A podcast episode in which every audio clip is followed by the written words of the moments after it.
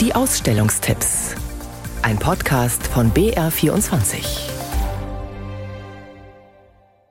Viele Mädchen aus dem Haus sehen gern wie Elfen aus, ist da auf einem großformatigen Bild zu lesen. Die Mädchen ähneln nicht im Ansatz der Vorstellung einer grazilen, leichten Elfe. Wunsch und Wirklichkeit klaffen oft weit auseinander. Doch, so betont Kuratorin Christine Knödler, wenn man etwas verändern will, dann fängt es mit Bestandsaufnahme an, mit Hinschauen.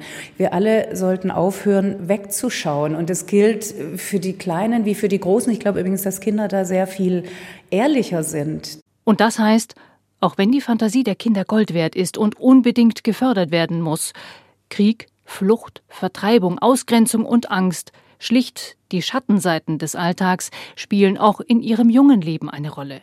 Die Illustrationen zeigen die Welt, wie sie ist und wie sie sein könnte. Sie beschönigen nicht, sagt die Kuratorin der städtischen Galerie Rosenheim. Doch Lachen gehört ebenso zum Leben. Das passiert unweigerlich, wenn man den Frosch auf seinem Weg durch die Tierwelt begleitet, auf der Suche nach der einen perfekten Umarmung. Immer da, wo es schräg wird und wo, weiß ich nicht, wo es um Mädchenpower geht, ist die Anke Kuhl schon seit Jahrzehnten immer vorne dabei.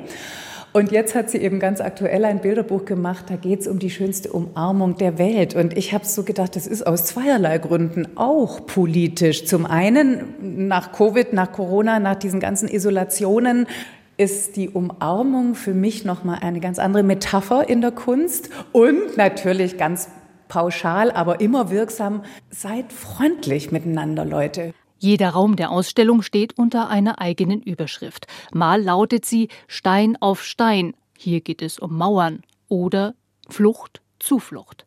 Christine Knödler hat rund 300 Werke von 29 Künstlerinnen und Künstlern in einer spannenden Bilderschau zusammengestellt, die ja nicht alle auf Kinder zugeschnitten sind. Andere sind ausdrücklich für ein erwachsenes Publikum gedacht. Wegschauen verboten in der Städtischen Galerie Rosenheim bis zum 16. April.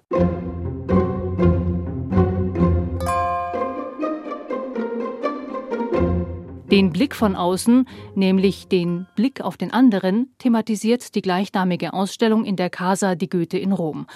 Acht Künstlerinnen und Künstler widmen sich der Frage, wie man sich und Fremden begegnet, wenn man unterwegs in fremden Ländern und fremden Kulturen ist. Ich finde, dass Reisen natürlich in erster Linie was damit zu tun hat, Grenzen zu überqueren, Landschaftsgrenzen, vielleicht Grenzen auch von Gesellschaften.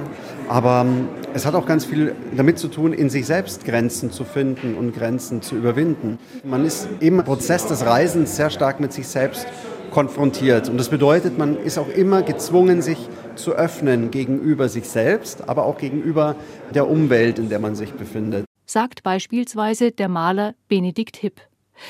Was auch immer der Anlass sein mag, ob es nun eine touristische Reise ist oder die Reise auf der Suche nach einem besseren Leben oder gar eine Flucht. Die Wohnung in der Via del Corso in Rom, die sich schon Goethe mit anderen Künstlern geteilt hat, wird zu einem Ort des Austauschs über die komplexe europäische Gegenwart. Die 34 Exponate zeigen den Blick auf ein Italien im Europa des 21. Jahrhunderts mit all seinen Problemen und Widersprüchen. Aus acht sehr unterschiedlichen Perspektiven. Blick auf die anderen in der Casa di Goethe in Rom bis zum 9. April.